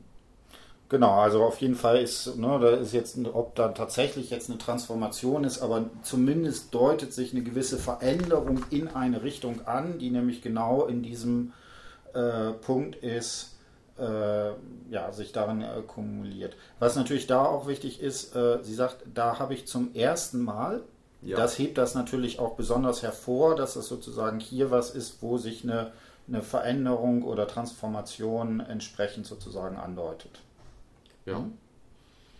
Ähm, ja, aber es gibt noch, es gibt sogar noch, ähm, weil wir ja gerade das? Ritzen hatten, hm? noch ein ähm, hm? sehr gut sichtbares Zeichen hm? dafür, dass sich was verändert hat. Ähm, sie erzählt davon, dass sie sich ein Tattoo hat stechen lassen. Und zwar folgendermaßen. Dieses ganze Schulding und dass mich halt immer alle dafür fertig gemacht haben und dass ich halt Angst hatte, das irgendwie so wie ein Stempel auf dem Kopf zu haben, den jeder sieht. Ähm, durch die Therapie und äh, durch dieses mich so langsam akzeptieren lernen, habe ich mir auch ein Tattoo für meinen Diabetes stechen lassen. Also ich habe jetzt wirklich einen Stempel, wo das draufsteht und es passt jetzt halt. Mhm. Also ähm, im Endeffekt ist das äh, Tattoo ja auch eine Art Verletzung für den Körper. Also mhm. es wird ja immer wieder die Nadel unter die Haut mhm. gebracht mit der Tinte mhm. und ähm, das sind quasi ähm, zahlreiche kleine Mikroverletzungen. Mhm. Ähm, gleichzeitig kommt es auch dazu, dass sie die Verdeckung ablegt. Mhm. Also sie hat ja zwischendrin erzählt, dass mhm. sie ähm, niemandem mehr von dem Diabetes mhm. erzählt. Und jetzt macht sie den eigentlich erst mhm. erstmal so richtig sichtbar, auch für alle anderen. Mhm. Und äh, ja, ähm, damit zeigt sie auch, dass sie die Krankheit erstmal selber überhaupt annehmen und akzeptieren kann. Und dass mhm. sie nicht bereit ist, diesen, diesem negativen Diskurs, mhm. dem sie ja immer unterworfen war, zu folgen, sondern mhm. sich halt auch dagegen stellt. Mhm. Ja. Genau, da vielleicht noch eine kurze äh, Sache nochmal, wenn ich das sozusagen auch Lacanche lese, würde ich sa sagen, da dieses Tattoo, das ist tatsächlich, wo plötzlich dieses Ritzen, was auf so einer Zwischenebene, zwischen einem realen, imaginären und symbolischen doch wesentlich stärker sozusagen ins Symbolische reinkommt, als, als jetzt tatsächlich etwas, was sozusagen eine, eine sprachliche Bestimmung hat mhm. und damit eben äh, auch die Möglichkeit hat, äh, äh, da eine Gegenrede oder sowas zu haben. Ne, und es ist natürlich auch interessant, also ne, gerade diese Frage der Anrufung, äh, das in gewisser Hinsicht ist es ja sozusagen das Maximum, sich unter solche Anrufungen zu unterwerfen, wenn man sich sogar selber äh, die, ne, das auf den Körper schreiben lässt. Mhm. Und gleichzeitig, und das ist ja immer das Paradox, ist in diesem Moment der maximalen Unterwerfung das Subjekt als handlungsfähiges plötzlich wieder frei. Ne? Ja. Das, das, ist ja irgendwie, wo, was so ein bisschen Mindbuggling ist, weil das irgendwie total Ne? Aber man würde ja sagen, einerseits ist es genau das Extrem, sich sozusagen unter diesen Diskurs zu unterwerfen, aber in dieser Unterwerfung man gleichzeitig auch die Möglichkeit hat, sich eben als handelndes Subjekt zu konstituieren. Und dann halt auch Widerstand zu leisten, genau. wenn man das möchte. Genau. Wobei ich sagen würde, der, der, dass sich auf den Körper zu tätowieren, ist schon Widerstand. Ja, auf jeden Fall. Mhm. Genau. Ähm, weil man ja damit auch gleichzeitig ähm, verneint, dass das etwas Negatives ist, sondern eher davon ausgeht, dass es auch etwas ist, was man zeigen kann, worauf mhm. man auch stolz sein kann. Mhm. Also ich glaube, vielleicht um noch ein anderes mhm. Beispiel zu nennen, das wäre diese mhm. die Black is Beautiful Bewegung. Mhm. Also das Schwarz, was zu einer gewissen mhm. Zeit als negatives Merkmal verstanden wurde, also der Hautfarbe, ähm, wird als etwas Positives hervorgehoben. Ja, klassisches Beispiel, was Resignifizierung ist, dass sozusagen hier ein Begriff, der erst als negative Etikettierung ist, versucht wird, sozusagen positiv umzudeuten. Genau. genau. Ja, also somit, ähm, ja, somit hätten wir jetzt den ganzen mhm. Weg von der Grundschulzeit bis in die Gegenwart mhm. ähm, abgeklappert. Mhm. Ähm, ja, man erkennt ja eigentlich schon, dass sich da auf mhm. jeden Fall viel bei ihr verändert hat. Aber das mhm. auf jeden Fall, ähm, dass die Sprache ähm, oder die Art, wie über sie gesprochen wurde, mit ihr gesprochen wurde, viel schlimmer war als die mhm. Krankheit eigentlich selbst. Mhm. Ja. Ähm, genau, jetzt, ich denke, wir haben da schon eine ganze Reihe von Sachen. Ich würde äh, zwei Sachen noch, du hast ja zum Schluss noch mal so ein bisschen was auch theoretisch was ich ganz interessant finde, ähm, ich habe jetzt gerade nicht dein Inhaltsverzeichnis, sag ähm, mal. Du meinst wahrscheinlich Materialisierung genau, und genau, Widerstand. Genau. Genau, also Materialisierung hatten wir ja gerade schon mhm. mal. Ähm, ist quasi die Sichtbarmachung mhm. des Diskurses oder der mhm. Anrufung mhm. in der realen Welt, also die sichtbaren Auswirkungen. Ähm, ich habe das für mich, damit ich es besser mhm. gliedern kann in der Arbeit, ähm, in zwei Kategorien mhm. ähm, eingeteilt. Also einmal die außerkörperlichen Materialisierung und dann noch die inneren oder innerkörperlichen Materialisierung. Also quasi die Diskurse, die sich direkt, also die sich nicht direkt am Körper anlagern und die, die direkt am Körper sichtbar sind. Das wird, das wird gleich deutlich, mhm. wenn ich das richtig ausführe. Ja. Also als außerkörperliche Materialisierung habe ich zum Beispiel ähm, die Assistenzkraft angeführt. Mhm. Also Tina hatte während der ersten Schuljahre eine Assistenzkraft und ähm, die stellt auch den physischen Ausdruck der Anrufung dar. Und zwar der Kombination der Anrufung als Kind, hm? das nicht mündig ist, das ähm, nicht selbst Verantwortung für sich übernehmen kann, und andererseits der Anrufung als Diabetiker hm? oder als im Endeffekt diese Kombination Kind mit Diabetes. Hm?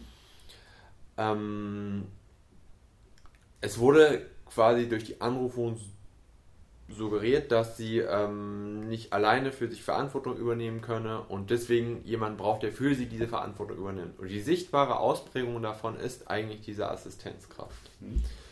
Ähm, ein ähnliches Beispiel ist auch die Tatsache, dass sie ein Handy dabei haben durfte. Mhm. Es macht auch wieder sichtbar, dass sie laut der Anrufung, mit der sie stetig konfrontiert war, ähm, von anderen, ich nenne es jetzt einfach mal, überwacht oder betreut werden muss.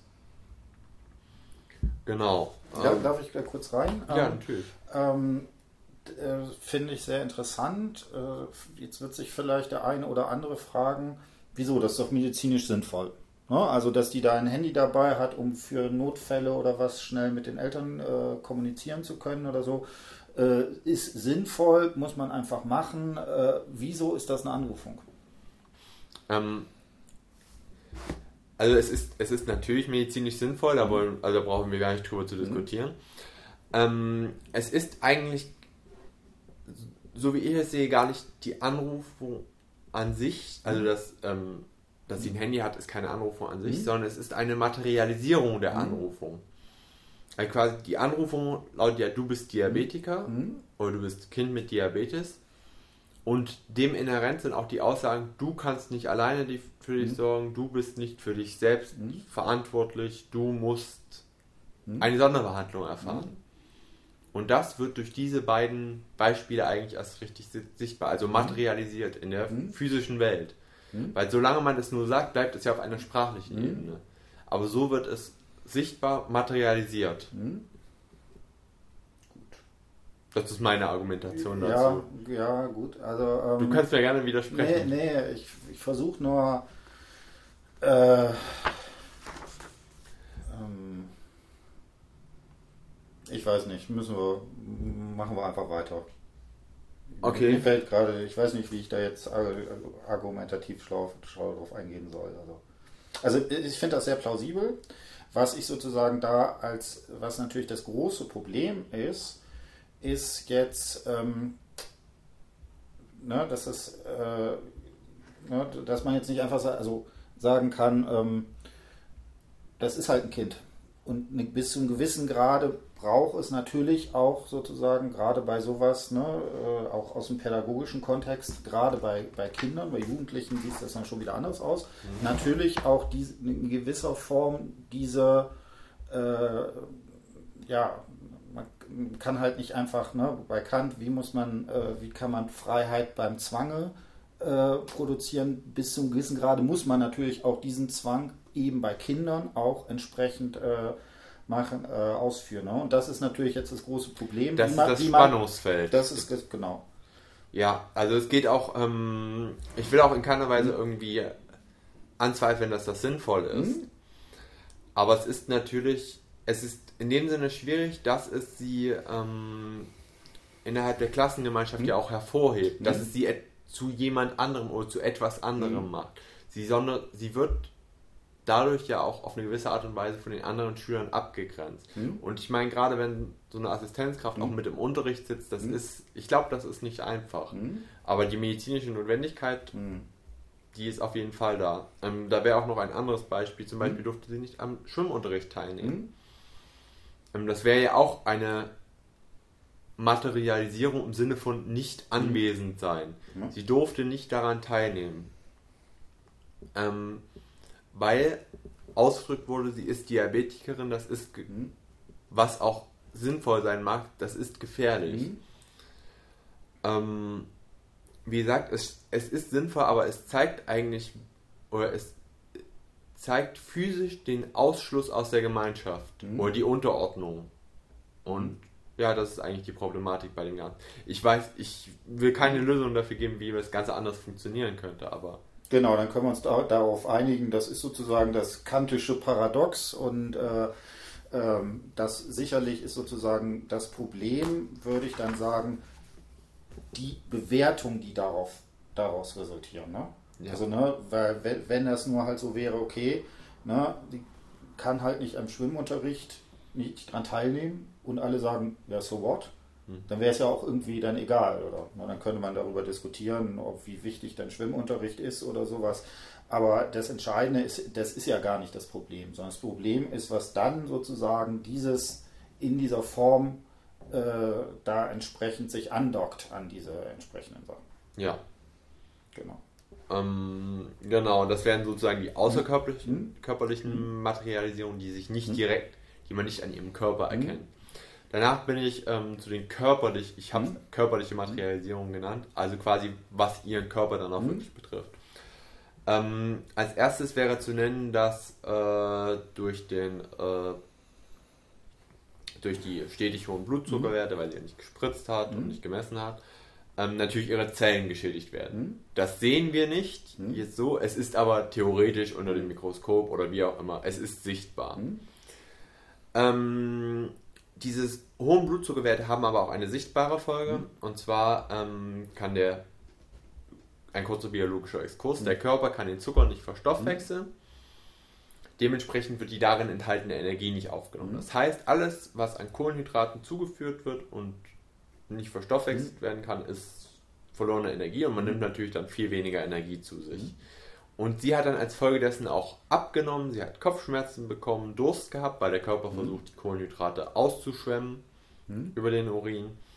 Und das wären ja auch sichtbare Materialisierungen ähm, des Diskurses gewesen. Mhm. Oder der, ähm, das hat natürlich auch Folgen für den Körper.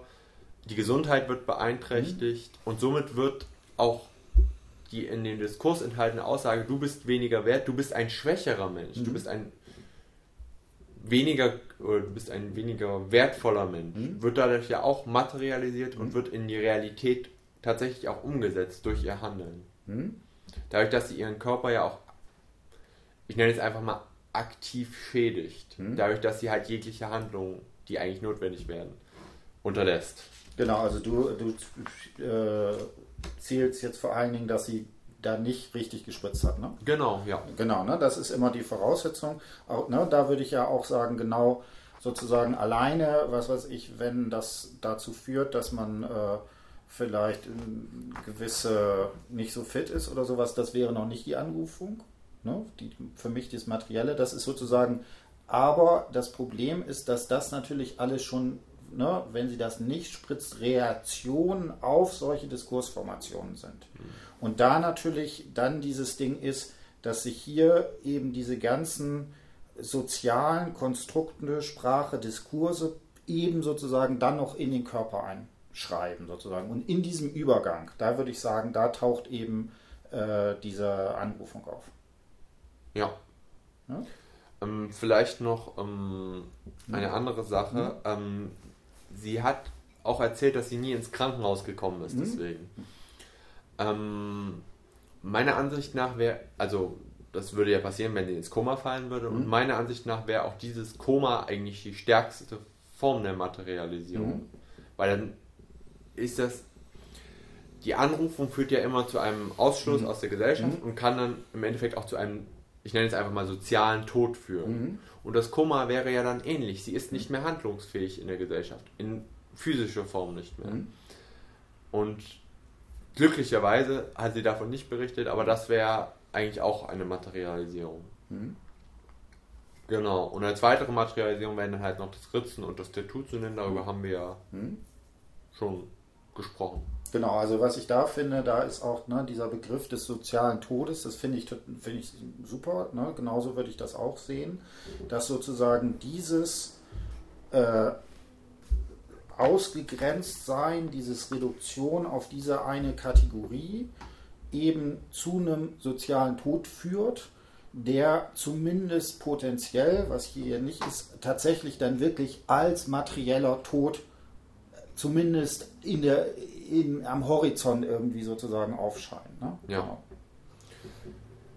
Gut, also das hm? wäre es dann eigentlich erstmal so zu den Materialisierungen, ja. die sie so genannt hat. Mhm. Ähm, ein weiterer Punkt wäre noch die Möglichkeit des Widerstandes. Mhm. Ähm, das müssen wir tatsächlich jetzt noch zum Schluss machen, weil das irgendwie ein ganz entscheidender Punkt auch gerade für diese Frage nach der Bewertung von Transformationen ist. Ja, ähm, also ich habe das eingeteilt im Widerstand als Fremdbestimmung mhm. und Widerstand als Selbstbestimmung. Also als Fremdbestimmung wären halt irgendwie alle anderen Personen, Eltern, mhm. Freunde und so weiter. Ähm, und das fängt eigentlich auch schon in ihrer Grundschulzeit an, ähm, als sie äh, eingeschult werden soll. Die Diskussion hatten wir am mhm. Anfang, ob sie eine Regelschule kann oder nicht. Und sie erzählt dann, ähm, meine Mama hat dann aber gesagt, nein, da fehlt doch sonst nichts da wurden auch Briefe an die Senatoren für Bildung geschrieben und ähm, ganz, ganz viel gemacht. Das ging dann irgendwann. Ja, mhm. also das zeigt eigentlich schon, die Eltern ähm, beginnen schon früh den Diskurs ähm, zu widersprechen. Mhm. Also die, die Aussage der Schulleitung wäre ja quasi, China mhm. fehlt irgendwas. Mhm. Die nehmen wir jetzt einfach mal an die Gesundheit. Mhm. Und ähm, ihre Mutter sagt, ihr fehlt doch sonst nichts. Mhm. Also es wird auch quasi darauf ähm, verwiesen, dass äh, der Diabetes ja gar nicht diesen Schulbesuch ähm, ausschließt. Mhm. Aber trotzdem muss gleichzeitig erstmal die, die Anrufung anerkannt werden. Mhm. Das, darauf verweist auch wieder dieses sonst. Mhm. Aber es wird die, ähm, der damit einhergehende Diskurs eigentlich in Frage gestellt. Wird in Frage gestellt oder wird nicht in Frage gestellt? Der wird in Frage gestellt. Hm? Und zwar, also, und zwar, sie kann die Regelschule nicht hm? besuchen, wäre dann ja die Schlussfolgerung hm? der Schulleitung. Hm? Und die Mutter stellt das in Frage. Genau, ich, ne, was da aber wieder das Paradox ist, um das in Frage zu stellen, muss sie sozusagen gleichzeitig anerkennen, ja, meine Tochter ist Diabetikerin. Ja, genau, ja, das, das war mit diesem, das war mit diesem sonst gemeint. Genau, ihr fehlt ne? doch sonst nichts. Ja. Sonst, dieses sonst zeigt eigentlich schon, ja, ihr fehlt etwas. Hm? Ein kleiner Teil Gesundheit, aber das reicht nicht aus, um sie nicht auf die Regelschule schicken zu können. Genau, ne? und das finde ich jetzt tatsächlich mit diesem Sonst, ne, da ist ja genau dieses Paradox, was ne, Koller ja, finde ich, sehr schön herausgearbeitet hat. Das ist genau in diesem Sonst drin, ne? Ja. Weil, weil da irgendwie, weil es einerseits eine Aner Anerkennung des Diskurses ist bei gleichzeitiger Ablehnung. Das ist ja, ja immer dieses große, die große Schwierigkeit dabei. Jetzt könnte man sich natürlich fragen, inwiefern dieser Widerstand geglückt wird. Also sie durfte ja auf eine ja. Regelschule gehen, aber es gab die Assistenzkraft. Mhm. Also das ist im Endeffekt wie eine Art Kompromiss zu sehen. Mhm. Ähm, ja, es, also wir hatten dann ja auch das Thema, dass die mhm. Klassenkameraden sie geärgert haben. Und ähm, da berichtet sie auch, als dann halt das erste Mal so aufkam, dass die mich halt deswegen mal ein bisschen geärgert haben, hat meine Mama halt gesagt, ja, wir gehen zu deiner Klassenlehrerin und äh, fragen, ob du mal alles so zeigen kannst. Ich hätte dann halt zumindest grob einmal erklärt, ähm, was da zusammenhängt und warum ich das mache und wieso ich dies und jenes darf, aber durfte ich nicht, bestand einfach, also war halt kein Interesse für da. Und dann war ich halt so, ja, die ist halt da und ja, kriegt halt manchmal ein paar blöde Sprüche reingedrückt, aber ist scheißegal. Mhm. Ähm, genau, das ist ja auch diese Anrufung durch die Klassenkameraden, die dann halt problematisch ist und ähm, das soll halt, äh, der Diskurs soll quasi verändert werden mhm. und zwar ähm, soll eigentlich die, die Realität der Krankheit den mhm. Schülern näher gebracht werden und das wird eigentlich ähm, durch bürokratische Umstände verhindert. Also es wird versucht, Widerstand ähm, zu leisten, aber es wird gar nicht der Raum für diesen mhm. Sprachakt eigentlich geschaffen. Denn der hätte in der Klasse sein müssen mhm. oder in der Schule auf jeden Fall. Und indem das verhindert wird, wird natürlich, scheitert natürlich auch der ähm, Widerstand. Mhm. Ähm, Ähnliches trifft sich auch später, also es ging auch mal um eine Klassenfahrt während der Grundschulzeit. Ah nein, Quark, nicht Klassenfahrt. Ähm, die Assistenzkraft war krank. Mhm. Und dann durfte Tina nicht in die Schule gehen, ähm, weil halt niemand für sie verantwortlich war. Und dann sind die Eltern hingefahren und ähm, es gab Streit und sie durfte dann trotzdem nicht zur Schule. Mhm. Hier wurde halt auch versucht, in diesen Diskurs, das Kind oder das Kind mit Diabetes ist nicht in der Lage, eine Regelschule zu besuchen, mhm. ähm, einzugreifen, was aber trotz vielfältiger Diskussionen nicht gelungen ist mhm. und dann wieder an den institutionellen Bedingungen gescheitert ist.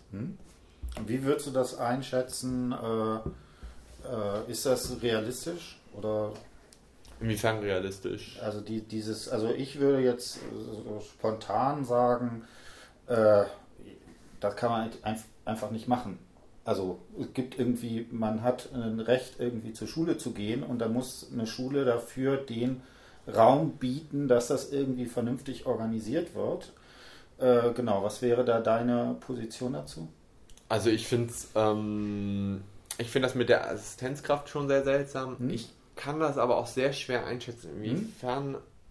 ein Kind in dem Alter da irgendwie nicht ähm, in der Lage ist, sich selbst zu versorgen. Also eigentlich, wenn sie das seit einem Kleinkindalter hat, dann müsste sie auch ein paar Stunden alleine zurechtkommen, denke ich. Naja, das was anderes wäre, man könnte zum Beispiel ja einen einen Vertrauenslehrer schulen oder sowas, dass der sozusagen da guckt oder sowas? Ah, ich glaube, da geht es dann wieder ums Geld. Okay. Geld und Zeitaufwand. Aber ich weiß, also, die, eigentlich müsste die Schule es möglich machen, aber ich bin da mit den rechtlichen Rahmenbedingungen echt nicht vertraut. Ich, mich würde vor allen Dingen interessieren, wie dramatisch ist das tatsächlich. Ne? Also wenn man jetzt sagt, okay, da ist wirklich die Gefahr, dass ein Kind stirbt oder sowas in die mhm. Richtung, äh, dann würde man natürlich das anders bewerten, als wenn man sagt, okay, wenn man da ein bisschen irgendwie drauf guckt ne, und wenn man einerseits sozusagen das Kind macht und vielleicht auch Lehrer hat, die da irgendwie einen halbwegs einen Blick für haben, dann müsste man das irgendwie. Mhm. Ja, mit halbwegs den Blick ist auch wieder so eine ja, okay, Sache, weil okay. das, also es ist schon sehr komplex mhm. und ähm,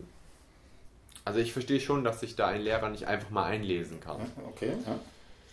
Aber man hätte es eigentlich möglich machen müssen und sei es, indem man irgendwie eine andere Assistenzkraft herangezogen ja. hätte für, die, für den okay. Krankheitsfall, aber ja. ich finde die ganze Situation sowieso ein bisschen, ein bisschen schwierig. Sag, sag mal, wieso? Ich, das ist bloß mein persönlicher hm. Gedankengang, ich weiß nicht, ob das Genau, also, also, jetzt Klammer auf, das ist jetzt nicht mehr Teil deiner Masterarbeit, ja. ne, sondern ähm, persönlich äh, deine Einstellung dazu. Also ich denke, Kinder sollten in der Lage sein zu lernen, Verantwortung für sich selber zu mhm. übernehmen. Ähm, dass das natürlich mit Diabetes, mit einer Krankheit, mit der man sich 24 Stunden, sieben mhm. Tage die Woche beschäftigen kann, schwierig ist, ist klar. Aber ich glaube, auch eine Assistenzkraft kann daran nicht viel ändern. Mhm. Ähm, da ist, glaube ich, eher das Engagement auch der Eltern gefragt. Mhm. Aber wenn sie ein Handy hatte, konnte sie sich jederzeit mit den mhm. Eltern in Verbindung setzen. Also ich, ähm, ich finde das mit der Assistenzkraft auch an sich keine gute Lösung. Mhm. Aber das ist meine persönliche Meinung. Mhm. Und ähm, ich kann aber auf der anderen Seite auch die Lehrer verstehen, die halt die Verantwortung nicht übernehmen wollen. Weil wenn doch mal was passiert, dann sind die Lehrer dran schuld. Mhm. Und das ist einfach ein rechtliches Dilemma. Mhm. Aber genauso gut ähm, sehe ich keinen Grund, warum man ein Kind mit Diabetes nicht an einer Regelschule schulen sollte. Mhm. Von daher. Aber das ist hm. das Spannungsfeld ähm, Schule einfach. Ja. Also ich finde das auch deswegen vielleicht kleine Klammer auf, jetzt auch was Persönliches. Bei mir in der Grundschulzeit war mein damaliger bester Freund, äh, der hatte auch Diabetes Typ 1. Äh, und wenn ich das von heute sehen, sehen würde, ne, das, das, deswegen fand ich dieses Interview auch so unglaublich spannend und so total äh, shocking, so, mhm. weil ich den Eindruck hatte, da war alles normal. Der hat irgendwie seine, seine äh, bestimmten Plätzchen gegessen und weiß was ich, als er beim Geburtstag bei mir war, äh, hatte die halt mitgebracht. Und ich würde sagen, da ist doch irgendwie kein Problem. Ich weiß jetzt nicht, ob er das damals auch so gesehen hat, aber für mich war das irgendwie so, so what, ne? Ich, ich, tatsächlich weiß ich nicht, ob er gespritzt hatte. Ne? Du hast gesagt, äh, wenn er wahrscheinlich. wenn er dann ist das wahrscheinlich. Äh, genau, und also was ich auch nicht einschätzen kann, ist sozusagen, wie viele sozusagen, wie viele Schwankungen es da gibt sozusagen. Ach, das, das, sind wahrscheinlich Leute, die es stärker betrifft oder weniger oder das ist wahrscheinlich sehr individuell ähm, oder? Ich glaube tatsächlich, das hat was mit der Klagekultur zu okay. tun. Also in Zeiten, wo Leute sich sogar das Abitur einklagen können, mhm. haben natürlich auch die Lehrer Angst, mhm. dann wegen okay. irgendeinem Fehler verklagen mhm. zu werden. Und wenn derjenige dann Jahre später irgendeine Schädigung hat und sagen kann, in der Schule hat mhm. niemand auf mich aufgepasst, mhm könnte vielleicht eher damit zu tun haben. Also es, es hängt eher mit der Verantwortung zusammen mhm. und mit ja, dem ganzen Drumherum. Gut, also soweit die, die große Frage. Jetzt, äh, ich glaube, der letzte Punkt war noch. Das, das wäre noch die Selbst, also mhm. Widerstand als Selbstbestimmung. Genau. Also einmal hätten wir den Widerstand in Form dieser Verdeckung des Diabetes. Mhm. Also sie, äh, sie sagt ja ganz klar, sie geht damit überhaupt nicht mehr offen um. Mhm. Ähm, das habe ich als Form eines Widerstandes interpretiert. Allerdings nicht im Sinne von Resignifizierung, sondern einfach, dass der Diskurs gar nicht mehr angewendet werden kann, dass es gar nicht mehr zur Sprache kommt, weil es ja niemand weiß, dass sie mhm. Diabetes hat. Ähm, eine andere Form wäre, dass sie auch davon berichtet, dass sie teilweise gar nicht mehr zur Schule gegangen ist. Mhm. Also sie hat auf Deutsch gesagt blau gemacht. Mhm. Ähm, Wobei, man könnte jetzt auch sagen, das ist eigentlich eher eine Flucht. Mhm. Genauso wie diese vorherige Verdeckung. Aber es zeigt zumindest, dass sie diesen Diskurs nicht akzeptieren kann und möchte. Mhm. Und deswegen habe ich es auch als Widerstand ähm, gewertet. Insgesamt nimmt diese Flucht sowieso einen relativ großen Spielraum ein. Also äh, ich hatte ja vorhin auch das Zitat gebracht, dass sie äh, aus dem weinend aus dem Unterricht mhm. rausgegangen ist, sobald das Thema Diabetes zur Sprache kam.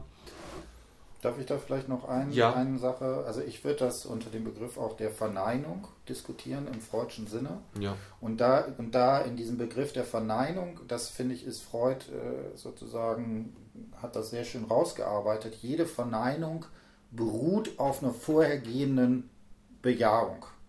Also das heißt, wenn sie sagt, ich flüchte vor diesem Diskurs, dann muss sie natürlich also wenn, wenn, ne, das, das sozusagen, wenn man sich da rauszieht, muss man natürlich als erstes anerkennen, dass es diesen Diskurs gibt, weil sonst würde ich mir gar nicht mich entsprechend rausziehen. Ja. Ne, und da, da ist auch wieder dieses Paradox, was irgendwie da drinnen steht, dass wenn sie sagt, okay, ich spreche das nicht an ne, und versuche, dass das irgendwie niemand mitbekommt, das erkennt ja erstmal die Wirkungsmächtigkeit dieses Diskurses an, dem sie sich dann versucht zu entziehen. Definitiv, sonst würde sie sich ja, ja auch nicht entziehen genau, wollen. Genau. Äh, trotzdem würde ich dir auch recht geben, ist das natürlich, ich weiß nicht, ob ich so weit gehen würde, das als äh, Widerstand zu sehen, aber es ist sicherlich auch eine Umgangsform, die man auch erstmal als solche akzeptieren muss. Widerstand hat natürlich da noch eine gewisse normative Dimension drin, wo man dann sagen würde, okay, da, da bin ich mir nicht sicher, ob, ob ich mit dem Begriff Widerstand äh, da mitgehen würde. Hm. Aber da, das ist ganz schwierig, ne, weil da tauchen jetzt diese ganzen Fragen auf, äh, wie viel Normativität will man eigentlich in solchen Transformationen, gerade in Transformationstheorien drin haben. Äh, ich lese vor allen Dingen äh, Kokemore so Koller tendenziell auch, dass sie zunächst erstmal deskriptiv sozusagen da dran gehen ne? und dann nicht irgendwie mit so einem emphatischen Begriff wie dem Widerstand sozusagen als sozusagen äh, gegen die Macht, was natürlich auch immer ist, müssen wir denn jetzt plötzlich auch Kindern irgendwie sagen, die sollen jetzt gegen solche wieder, das ist ja auch irgendwie absurd. Gut. Ja. Ähm, soll ich weiter? ja. Es, es wären bloß noch ähm, zwei kurze Sachen. Mhm. Und zwar, ähm, dann war ja diese Entwicklung, dass sie auf die Han höhere mhm. Handelsschule gegangen ist und dann etwas mehr drüber gestanden hat. Mhm. Ähm, das heißt ja zumindest, dass, sich, ähm, dass sie den Diskurs leugnen kann, wobei sie da auch nicht versucht, etwas an dem Diskurs zu ändern. Und dann die Situation, das war das erste Mal in meinem Leben, wo sie für sich eingestanden hat. Da hat sie ja definitiv den Diskurs ähm, verneint. Mhm. Und ähm, sie möchte diese sie wollte diese Frage nicht stellen, ob sie denn spritzen darf. Hm. Und damit verneint sie gleichzeitig auch die ähm, Notwendigkeit der Anerkennung, die die Ausbildungsleiterin ja anscheinend sieht. Hm. Äh, sag nochmal einen, einen Satz, wie du versuchst zu erklären. Ich habe jetzt gerade. Ähm, genau, also sie soll ja, sie soll ja in den, oder sie soll ja ihre Mitschüler hm. fragen, ob sie denn wirklich so, spritzen ja, darf. Okay. Und ähm, sie sagt, nein, das macht sie nicht. Hm? Sie sieht das also quasi auch nicht als Notwendigkeit an. Hm? Ähm, die, während die Ausbildungsleiterin das ja anscheinend als Notwendigkeit an äh, sieht, damit Tina dann auch wirklich die hm? Anerkennung findet. Und Tina macht sich quasi ihre eigene Anerkennung davon los, hm? ob sie nun spritzen darf oder nicht. Und für sie selber ist das ähm, ja, es ist halt einfach notwendig. Hm? So hätte ich das gesehen. Hm?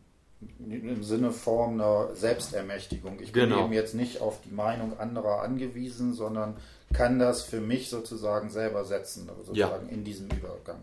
Ja, genau.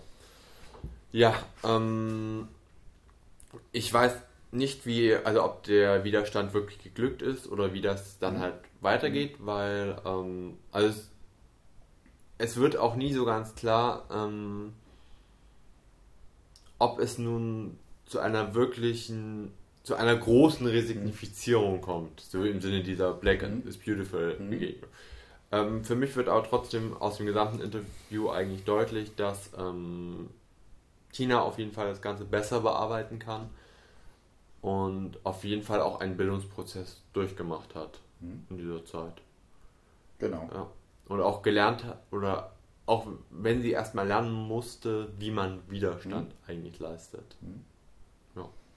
Genau, also ne, das ist so halt eine Frage, die man auch häufig hat, dass gerade bei ne, so diesen Sachen, dass man so die eindeutige, diesen Punkt einer eindeutigen Umkehr oder sowas, der, der einen Figur, wo man das hat, irgendwie da äh, entsprechend äh, das nicht so entscheidend hat. Äh, das ist einfach ein, ja, die Welt ist einfach so. Ne? Und da kann man dann entsprechend da drauf gucken. Genau, äh, dann machen wir nochmal ein Fazit. Wie war das Schreiben so für dich? Was war die, die große äh, Zusammenfassung? Genau. Ach so, ähm, also wie die Arbeit dann, also. Genau, jetzt so ein, so ein abschließender Satz oder sowas. Vielleicht auch, was du sagst, wenn, wenn Leute Themen suchen oder sowas, worauf man achten soll oder irgendwie, weiß ich nicht, was du möchtest. Ja. Ach so, ja gut. Ähm, also ich fand es total spannend, die Arbeit hm? zu schreiben, tatsächlich. Ähm, weil es halt auch ein hm. Thema war, was mich selbst betroffen hat hm. und ähm, ich habe halt daraus einfach gelernt, äh, wie wichtig Sprache ist hm. tatsächlich und was manch kleine Äußerung eigentlich für eine große mhm. Wirkung haben kann. Mhm.